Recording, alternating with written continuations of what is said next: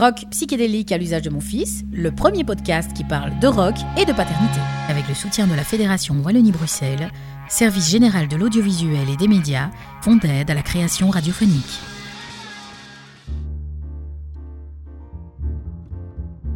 Mais euh, papa, Oui.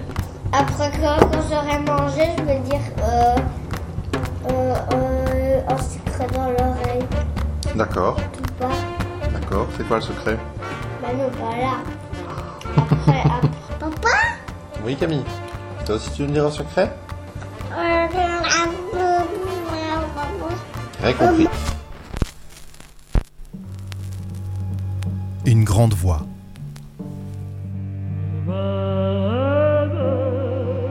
Une grande voix emplissait la pièce.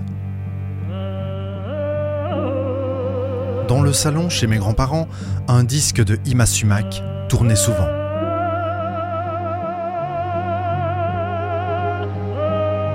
La chanteuse péruvienne, Ima Sumac, descendante du dernier empereur Inca, avait calqué son chant sur celui des oiseaux de ses montagnes natales.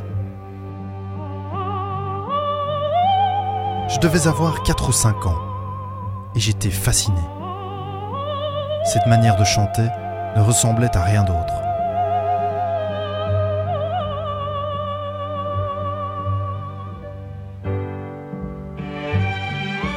Quelques années après, mes parents en ont eu assez de devoir retourner des vinyles toutes les 22 minutes. Alors, ils m'ont offert un enregistreur rouge à cassette. Je pouvais coller le micro contre le haut-parleur et créer ma propre compilation. 8 mars 89. L'une de mes cassettes débutait par All Dead de Queen. Lors de l'enregistrement, le chien des voisins avait lancé quelques aboiements qui avaient fini sur l'intro à cause de la fenêtre de la cuisine restée ouverte. J'ai tellement écouté cette cassette que aujourd'hui encore, quand All Dead passe, j'entends toujours le chien sur l'intro. Pour créer ma compile, je guettais certains disques à la radio.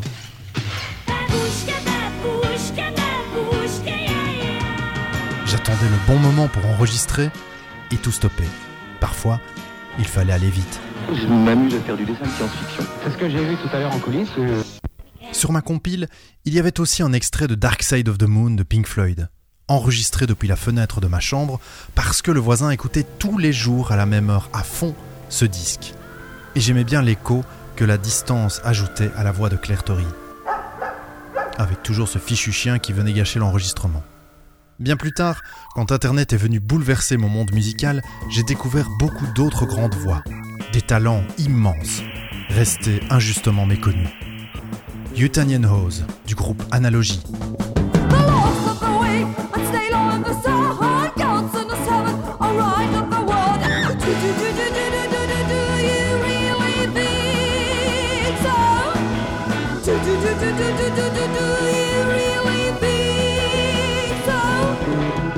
Rose Lawrence, de Sandrose,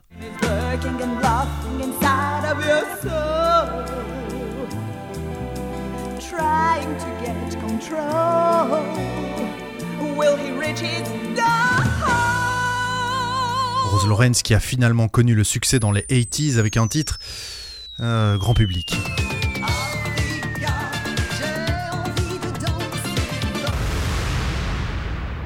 Sylvana Liotta, de Circus 2000.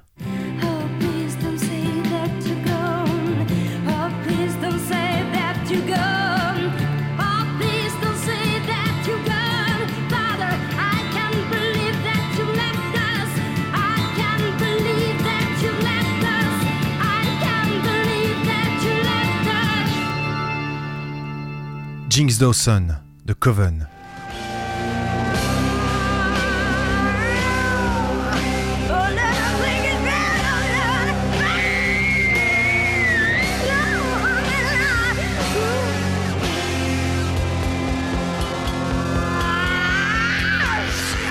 Carmeta Mansilla, du Book of Femme.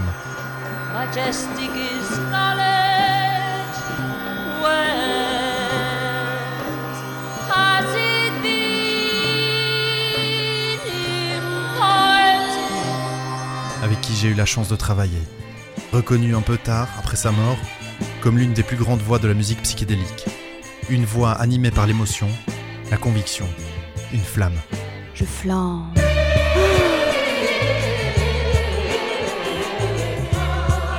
Je brûle.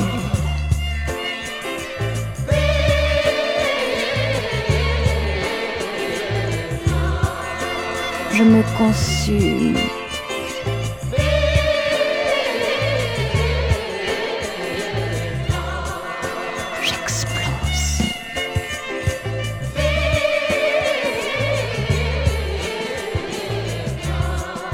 Je.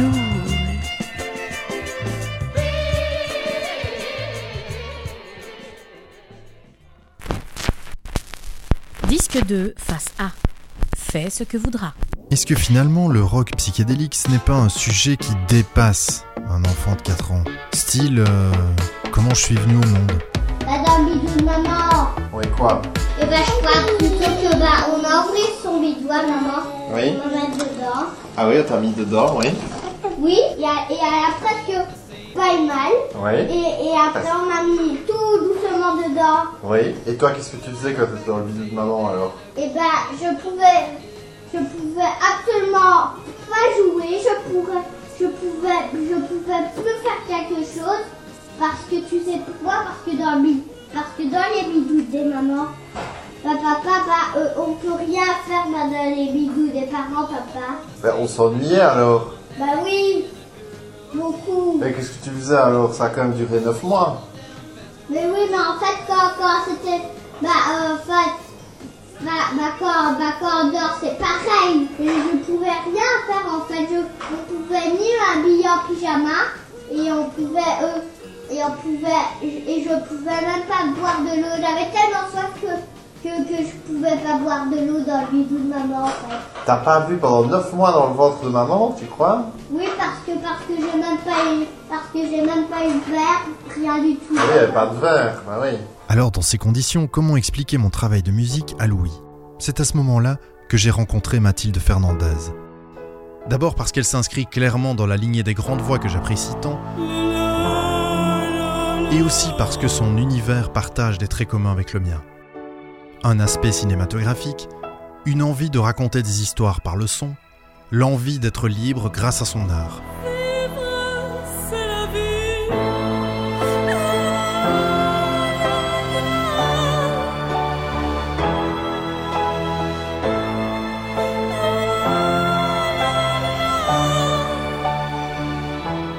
Cerise sur le gâteau, sur son Bandcamp, Mathilde définit sa musique comme psychédélique. Direction Bruxelles. Euh, ouais, on fait, on fait comme si on venait de se rencontrer. Attention, comédien, comédien. Mathilde Fernandez, bonjour. Bonjour. Alors, si la liberté artistique avait un visage, ce serait probablement le tien. Liberté artistique, liberté de style musical, liberté au niveau des labels, des sorties, esprit do it yourself total et assumé. Quel est le prix à payer pour cette liberté? Waouh Euh, Le prix à payer pour cette de l'argent. On va dire c'est plus pour moi une contrainte actuellement qu'une liberté. Ouais. Euh, après, euh, faire ce que je veux, produire euh, comme je veux, avec qui je veux, euh, c'est euh, effectivement une, liberté. Maintenant, il y a une réalité économique à tout ça qui. enfin, je ne vais, pas- je vais pas te raconter comment c'est super facile d'être musicien. Non. non, non, mais je me plains pas, franchement, c'est chouette. Je, je fais que ce qui me plaît. C'est bien. Voilà. Liberté totale. Quitte, euh, quitte à, à vivre euh, la, la bohème.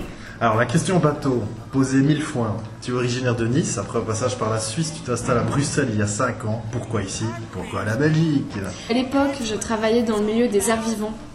Et euh, je venais de terminer mes études aux Beaux-Arts à la Villa Arson.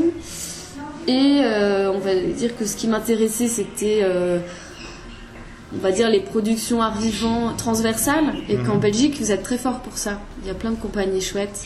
Finalement, c'est c'est pas ça que, que j'ai fait. J'ai très rapidement, j'ai laissé tomber. euh, j'ai tombé, j'ai laissé tomber ce- ce- cet univers-là pour euh, pour me plonger pleinement dans, dans la musique. Mais euh, mais aujourd'hui, par exemple, des- comme je, je travaille la plupart du temps à, à Paris aussi, les, Mhm. les gens me demandent mais pourquoi tu habites pas à Paris? Et euh, vraiment, j'ai j'ai pas envie. J'ai envie de rester en Belgique. J'adore euh, j'adore l'esprit belge et le oui la, la liberté aussi. Et euh, justement, qu'est-ce que tu penses du soutien des artistes ici en Belgique? Parce que tu as un, un point de vue peut-être plus extérieur que moi. Euh, le alors, les médias, ça dépend lesquels, parce qu'il y a les médias, on va dire, bah, comme Radio Rectangle en l'occurrence. Puis il y a les médias comme la RTBF. Ouais. J'ai l'impression que, que le soutien, il est, euh, il vient quand quand il y a quand y a un label, un gros label, en l'occurrence euh, euh, bah, Universal ou des choses comme ça. Donc là, quand on est chez Universal, j'ai l'impression qu'il y, a- qu'il y a vachement de soutien. Ouais. Étrangement. C'est bizarre. Étrangement. Bizarre. Euh, je pense que je pense qu'il y a encore un petit peu de travail. Je pense Oui. qu'il y a un petit peu il y a un peu de travail à faire encore. Par exemple, si on est un artiste sans label ou euh, sans projet euh, d'album et notamment sans label, c'est très difficile d'avoir des subventions.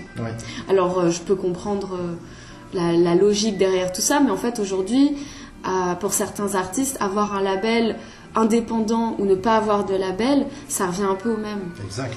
Euh, donc, par exemple, moi, je ne peux pas demander de subvention à la Belgique parce que je n'ai pas de label. Voilà, pour faire la promotion de, de mon prochain disque, je, je ne peux pas passer par, euh, par ces réseaux-là, mais peut-être que ça va évoluer et je l'espère. J'ai quand même eu la chance de gagner euh, un prix l'an dernier au F dans le texte, qui est, euh, qui est un concours pour les, pour les artistes musiciens qui chantent en français. Mhm. Donc je peux pas me plaindre non plus, j'ai quand même bénéficié euh, de cette aide-là, euh, qui était une aide financière. Je peux faire la comparaison avec Paris. Bon, évidemment, Paris, c'est une plus grande ville, il y a, il y a plus de, de, de réseaux, etc. Mais j'ai la sensation qu'il y a quand même pas mal de, de possibilités organisées par la ville, Ouais. notamment des, des salles qui sont mises à disposition des, des artistes ou des, des lieux de résidence, des, des concours, des choses comme ça. Alors soit je me renseigne très mal, ce qui est, ce qui est possible en fait, mais euh, j'ai la sensation qu'on est tous un petit peu euh, ballottés, euh, les, les- les musiciens indépendants qui, qui habitons la Belgique, euh, entre bah, les deux trois médias qui veulent bien parler de nous, le- les deux trois festivals qui pourraient éventuellement nous nous, présent- nous représenter. Euh, tu cites aux côtés de la pop baroque, la musique électronique et lyrique, le psychédélisme comme influence. Pourquoi le choix de revendiquer cette étiquette psychédélique Parce que euh, mes premières expériences musicales sont assez psychées. Parce que j'avais euh, dans ma famille, un- enfin mon oncle et mon cousin avaient un groupe ensemble De progressif, de progressif. Oui. C'était quoi le. le- Ça s'appelle Shylock.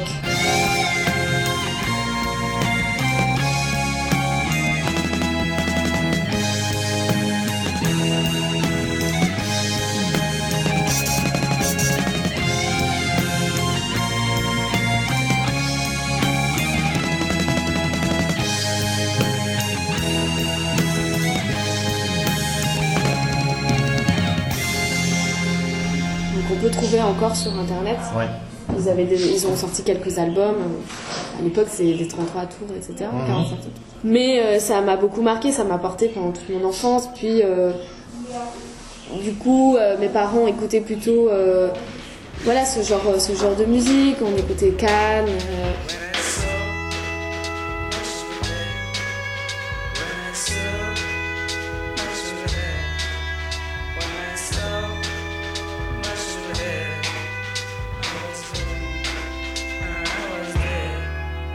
Genesis, euh, Peter Gabriel, enfin, Mhm. tu vois, donc c'était vraiment ce, ce type de, de musique. The path is clear, though no eyes can see. The course laid down long before. And so, with gods and men, the sheep remained inside their pen. Though many Enfin, Il y a une forme de liberté là- là- là-dedans, dans, ce genre de musique que, que je retrouve, et puis aussi des, des univers, des sonorités. Euh, Pink Floyd, euh, je m'éclate toujours autant quand j'écoute euh, euh, leurs albums. quoi. Ça, me, ça, me, ça me transporte toujours, euh, toujours autant. Overhead, the albatross hangs motionless upon the air,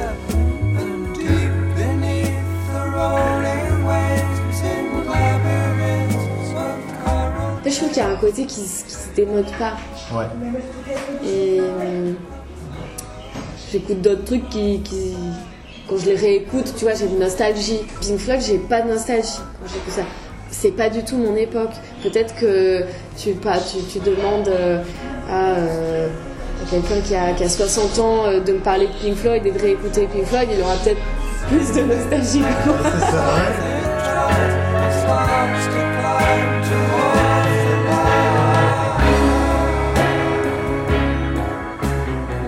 Moi, je trouve ça génial ce genre de, ce genre de musique, ça me, ça me transporte complètement. Alors, je sais pas si ça se traduit immédiatement dans, dans ce qu'on peut écouter de, de mes productions. C'est par petites touches. C'est ça. Je suis heureux de te rencontrer parce qu'on a, on a pas mal de points communs artistiques. Donc je vais te donner des affirmations sur ta musique, mais qui peuvent concerner aussi ma musique. Tu me dis si j'ai vu juste, si on a ça en commun ou pas du tout. Euh, premier point commun, il y a un aspect cinématographique très fort dans ta musique. Oui, c'est vrai. Je dois développer. Oui, ce serait bien. Alors euh, oui, effectivement, il y a un aspect cinématographique évidemment. Moi, j'ai toujours euh, regardé beaucoup de films. Euh, dans ma famille, mon frère fait des fait du cinéma, donc on, on imagine très vite parce qu'on on collabore depuis plusieurs années sur mes clips notamment. On imagine tout, de suite- tout de suite en, en images Ouais. euh, la musique. Il y a côté un peu cinéma bis, non dans, dans- ton univers? Oui, oui, c'est ça, c'est ça. Après, moi, je suis une grande fan de Terry Gilliam, des films, des films, euh, euh, voilà, qui, qui ont l'air de, de se casser un peu la gueule, mais qui tiennent la route. Des, des films bizarres comme Le Baron de Munchausen, des, des choses comme ça. Voilà, les films surréalistes, Cocteau, Jodorowsky, des choses comme ça. Des- C'est des, des inspirations qui, voilà, ça marche dans les deux sens. C'est la musique inspire l'image, l'image inspire la musique. C'est ça. Deuxième point commun, tu es aussi entre respect des influences du classique et envie de balancer un grand coup de pied là-dedans. Oui, oui, c'est vrai. Alors, je, je me pose pas. j'ai- pas envie de bousiller le, le classique en, en- en mettant le pied euh, dans la fourmière, mais moi, je, je ne suis- je n'ai aucune formation classique. Tu n'as pas de ah oui. Je n'ai aucune formation musicale en fait. Ah oui. Donc euh, j'ai toujours fait du piano, puis j'ai chanté, j'ai commencé à chanter, j'ai j'ai pris quelques cours de chant. je- Aujourd'hui je fais attention à ma voix, donc je me fais euh, coacher, Mhm. entre guillemets, mais je ne sais pas lire la musique. Donc en fait euh, j'ai beaucoup d'admiration pour euh, quelqu'un qui sait lire une partition. Troisième point commun, l'aspect religieux est très présent dans ta musique, une certaine fascina- fascination, mais davantage autour de la symbolique que la croyance. Juste ou... Exactement. Moi, je suis pas, euh, je suis pas religieuse pour un sou. Non. Mais c'est vrai qu'il y a tout un aspect très mystique euh, dans ma musique et notamment, j'a- j'adore le- le- les symboles, les symboles religieux, mais ça, ça s'élargit à, à pas seulement le christianisme. Non, toutes les religions. À toutes les religions, la religion hindoue, Mhm. euh, et puis même euh, euh, encore plus loin que ça, à l'ésotérisme. Quatrième point commun, ta musique ressemble à tout et à rien en même temps. C'est finalement ce qui fait la richesse de ton style et ce n'est pas prémédité. Même si tu voulais faire autre chose, ce serait impossible qu'ils ne peuvent faire que du Mathilde Fernandez. Même quand je joue avec d'autres, euh, j'ai euh, j'ai du mal à, à sortir de ça. De toute façon, les gens, les- mes collaborations, généralement, c'est des featuring. C'est pas je joue pour un autre groupe. Je pourrais pas jouer dans un autre groupe. Et alors, cinquième point commun, le concept qui se cache derrière un disque est aussi important que la musique parce que ça porte le projet. Euh, oui, c'est ça. Comme des recueils. Ouais. Comme des recueils, comme des, comme des films. Donc, euh, effectivement, le, le premier EP, Live à Las Vegas, ça raconte. euh, tout cas, c'est-. Tout, tout vient d'une même euh, racine. Oui, les quatre morceaux sont liés, on le sent bien. Voilà. Peut-être pas forcément les mêmes personnages d'un morceau Non, à l'autre, mais non, il y a non. un lien entre. C'est ça, il y, a une narra- il y a une narration, Ouais, une, forme de, ça, ouais. une forme de narration. Tu décris ton EP, Live à Las Vegas, comme le parcours d'une héroïne qui pense avoir été choisie pour mener une vie remarquable, mais qui réalise que le temps lui est passé dessus. Alors, est-ce que le fait d'être artiste ne traduit pas d'office qu'on se fait une idée remarquable de qui on est? Très certainement. Tu me demandes si je suis, euh, si je suis narcissique en fait. oui, on est le créateur. En, en tout cas, je, je, sais, je sais pas trop comment l'expliquer autrement que j'ai, moi j'ai toujours eu, euh, euh, j'ai toujours eu une urgence de, de créer euh, et de faire, en l'occurrence cette musique. Ce- Enfin, je, je me réveille le matin, c'est ça que je fais, quoi. En tout cas, je le fais. Je me réveille pour ça le matin, et puis euh, j'ai cette foi en fait en, en moi qui, qui me porte, et j'ai celle aussi des, des, des gens euh, qui me suivent et qui suivent mon travail. Est-ce qu'aujourd'hui c'est possible d'exprimer son art finalement sans rechercher l'attention du public à tout prix? Parce qu'avec les réseaux sociaux, l'importance qui est donnée aussi euh, au culte de l'image dans notre société. il faut, enfin, je, je pense que c'est important de, de s'occuper de son, de son public. Maintenant, au moment même de la création, je m'occupe de rien d'autre que euh, bah, de mon inspiration, en fait, Ouais. de, ce, de ce que j'ai besoin de régler Mhm. en, en, fais- en- en- en écrivant ce morceau. Souvent, c'est ça, c'est j'ai besoin de régler quelque chose, alors Ouais. j'écris. Il faut être romantique, mais euh, il faut être avec, il faut vivre avec son temps. Mhm. Je passe beaucoup de temps euh, sur, euh, sur les réseaux sociaux à alimenter, c'est c'est ce que les gens veulent. C'est un peu triste quand même, non? Je, je le vis pas comme ça. Non, toi tu lui. Ouais, Non, c'est un boulot. c'est un boulot, ouais. Notre époque semble celle du LP, donc c'est un mini-album hein, qui offre entre 11 et 29 minutes de musique. Est-ce que le LP, donc l'album classique de 45 minutes, a un coup dans l'aile aujourd'hui? Si oui, quelles sont les causes Numériques, paresse des artistes, budget serré, choix artistique? Euh, toutes tes options sont des réponses. Moi, je me sens pas trop concernée par le LP. J'achète pas mal de musique, mais j'achète peu de d'albums. Ah oui. C'est assez rare. Pourquoi? Parce que euh, bah, je fais partie des- de cette nouvelle génération. On achète euh, un morceau par morceau. Mais tu vois, c'est par exemple, pour ton EP, c'est dommage si on achète mon extrait un ou deux Oui, morceaux, parce que je trouve qu'ils c'est vont un bien EP. ensemble. C'est un EP, Ouais, c'est plus ça. court. On on n'arrive plus à se concentrer aujourd'hui. T'imagines rester 45 minutes euh, dans ton fauteuil euh, euh, à écouter de la musique, ça n'existe plus. On va disparaître. bien, moi. Oui, mais toi tu es peut-être un, un dinosaure. Non, mais je, je- je le vois, je le vois bien. Donc tu sortiras que des EP, si je comprends bien. Tu Ah, sortiras jamais d'album. Moi j'aime, bien, ouais, je pense que c'est chouette. Après, il peut y avoir des petits albums. Généralement, c'est euh, waouh, on sort le premier album, le deuxième. Bon, soit il est attendu, soit il l'est pas. Quand, dans le cas où il l'est pas, bah, t'as déjà un pied dans la tombe, quoi, en, tant, que, en tant qu'artiste. Donc euh, ça, ça me fait aussi un peu peur. Je trouve que les artistes qui sortent euh, peu de choses, finalement, euh, c'est peut-être une sécurité, ça garde le... ça, ça attise le, le désir toujours. Aujourd'hui, tu as deux types d'artistes. T'as- t'as ce que tu viens de décrire, mais tu as aussi des artistes bon, américains, beaucoup, mais qui sortent. Voilà. Par exemple, King Gizzard, ils ont sorti 5 albums sur l'année. Ouais.